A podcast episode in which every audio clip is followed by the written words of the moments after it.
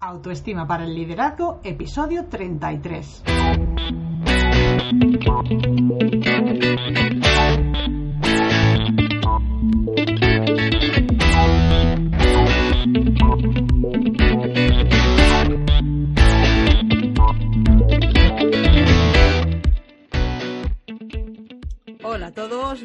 Una semana más al programa Autoestima para el Liderazgo.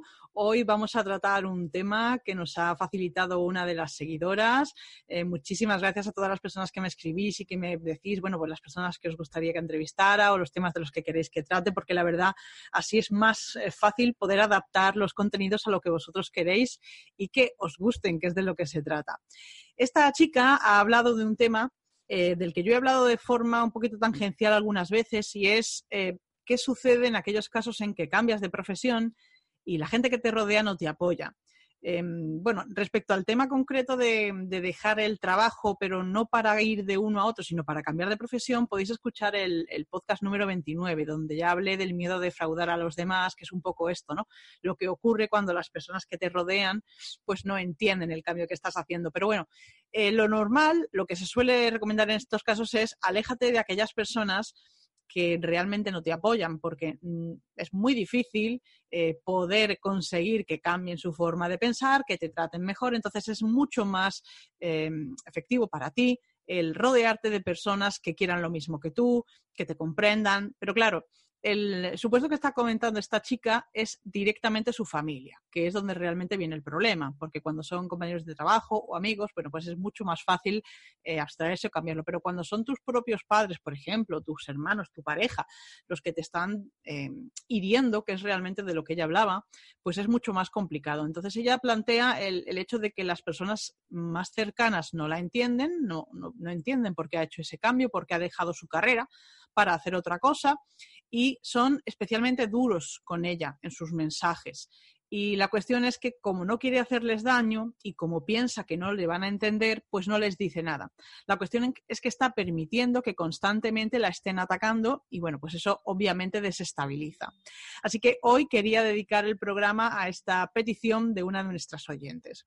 Pero antes ya sabéis, estivalisbilbao.com, donde podéis encontrar pues todos los episodios de este podcast, los posts del blog, así como los servicios para fomentar autoestima, si queréis vencer el miedo a dejar el trabajo el síndrome del impostor. Deciros que estoy preparando un curso sobre mentalidad para emprendedores, actitud emprendedora, en el que estamos empezando a, dar los primeros pasos, a ver, a estudiar exactamente qué materias son las que más os preocupan. Desde luego, si tú eres una de esas personas y crees que puede ser eh, un contenido para ti, escríbeme, cuéntame de qué te gustaría que fuera el curso, porque quiero que sea lo más personalizado posible. Así que, bueno, vamos a empezar ya con el programa de hoy. Como te decía, es muy importante que la gente que está a tu alrededor te apoye, porque especialmente si son tu familia, pues es tu círculo más cercano, entonces necesitas su apoyo.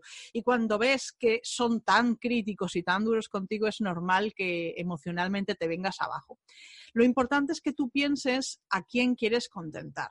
O sea, ¿quién es la persona realmente importante aquí? ¿Eres tú o son los demás? En el caso de esta chica es un poco a medias, porque por un lado es ella, porque efectivamente ha dejado su carrera para hacer otra cosa, que es un poco lo que me pasó a mí. Yo dejé de ser abogada para poder trabajar con personas que tienen la autoestima baja y poder conseguir que la gente deje de sufrir y empiece a disfrutar de su camino, aunque las, eh, las circunstancias no le acompañen, aunque surjan obstáculos y dificultades, puedan ser felices. Este es un cambio muy radical y yo sí he tenido la, enorme suerte de tener a mi familia de mi parte y a mis amigos, pero me paro un segundo a pensar en la situación de esta chica y entiendo que, es durísimo. Entonces, aquí hay esa doble, doble situación. Por un lado, ¿a quién quieres contentar? Pues a ti por, el hecho de dejar tu carrera y hacer lo que te apasiona, está claro. Pero luego ella busca contentar a su familia. Piensa que si les dice aquello que ella quiere de verdad, lo que le apasiona, no la van a entender, por un lado, y, bueno, pues no la van a entender y les va, como que les va a perder, le van a rechazar, ¿no? Por decir. Entonces permite constantemente, podéis imaginar el desgaste emocional de tener alguien que todos los días o que casi todos los días te está criticando, porque es como, ¿estaré haciéndolo bien? Entonces, bueno, aquí es importante que te plantees, primero, que hagas lo que hagas, va a haber siempre gente en el mundo, conocida o desconocida, que crea que, vas por mal camino. Eso para empezar. Para seguir, Bueno, pues vamos a analizar un poco por qué se hacen este tipo de comentarios, pero siempre desde la base de que tú seas lo más importante. Quiero decir, que a partir de ahora te digan lo que te digan, o lo rechazas mentalmente o se lo dices, pero que te dé igual, en el sentido de que para que tú seas feliz, y siempre lo digo, ¿cuántas vidas tienes? ¿Eres un gato? Si tú no eres un gato, solo tienes una vida. Entonces, es muy importante que seas feliz en esta. Entonces, para ser tú feliz, has hecho ese cambio de carrera. No estás haciendo daño a nadie, es la realidad. No te entienden y como no te entienden lo expresan con mucha libertad y te juzgan con mucha libertad, pero la realidad es que lo más importante eres tú y lo que a ti te hace feliz. Y si esa carrera nueva te hace feliz, no te tiene que importar lo que te digan. Entonces, ahora vamos a analizar un poco por qué se comportan de esa manera. Hay dos tipos de personas que te critican. Por un lado están las que te quieren mucho y pretenden protegerte porque realmente piensan que te estás equivocando.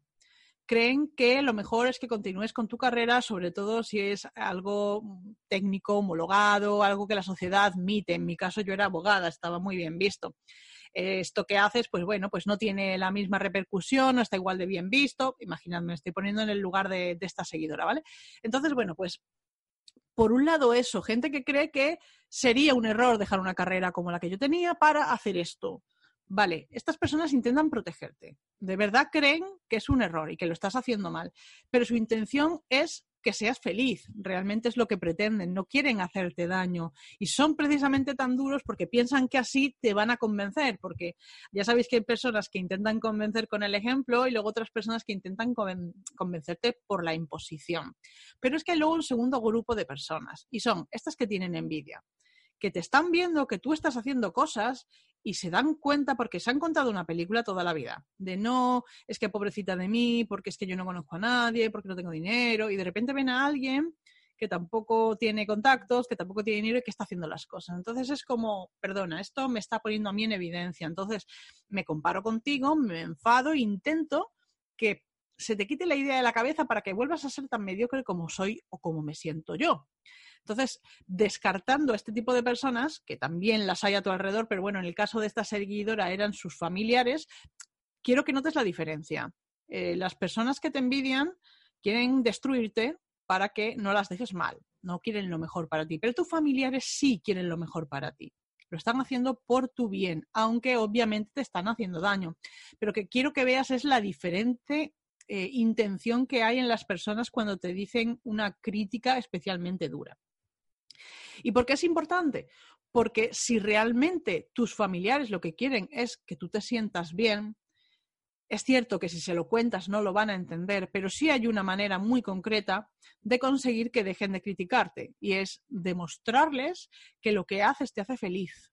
Entonces, en lugar de intentar decirles eh, o convencerles de que esto es lo mejor, lo que yo hago es animarte a que les cuentes cómo eres de feliz haciendo lo que haces y también que les vayas contando de forma progresiva cuáles son tus éxitos, porque en el momento en que ellos vean que tú eres realmente feliz y que para ti es tan importante y te entusiasma de tal manera, ellos van a darse cuenta de que ese peligro que ellos, eh, que ellos anticipan en parte no es cierto porque tú estás bien y luego viene la parte pues económica, ¿no? De que funcione o no funcione el negocio, que esa es otra de las partes que les, que les preocupa mucho. Si tú vas contándoles cuáles son tus reconocimientos, eh, cuáles son los éxitos que, que vas consiguiendo, pues ellos progresivamente van a empezar a cambiar su actitud contigo, porque como te digo que su finalidad es que seas feliz, cuando vayan viendo que eres feliz, su oposición, su crítica va a, ir, va a ir perdiendo importancia y por lo tanto van a hacer un cambio radical en su actitud contigo.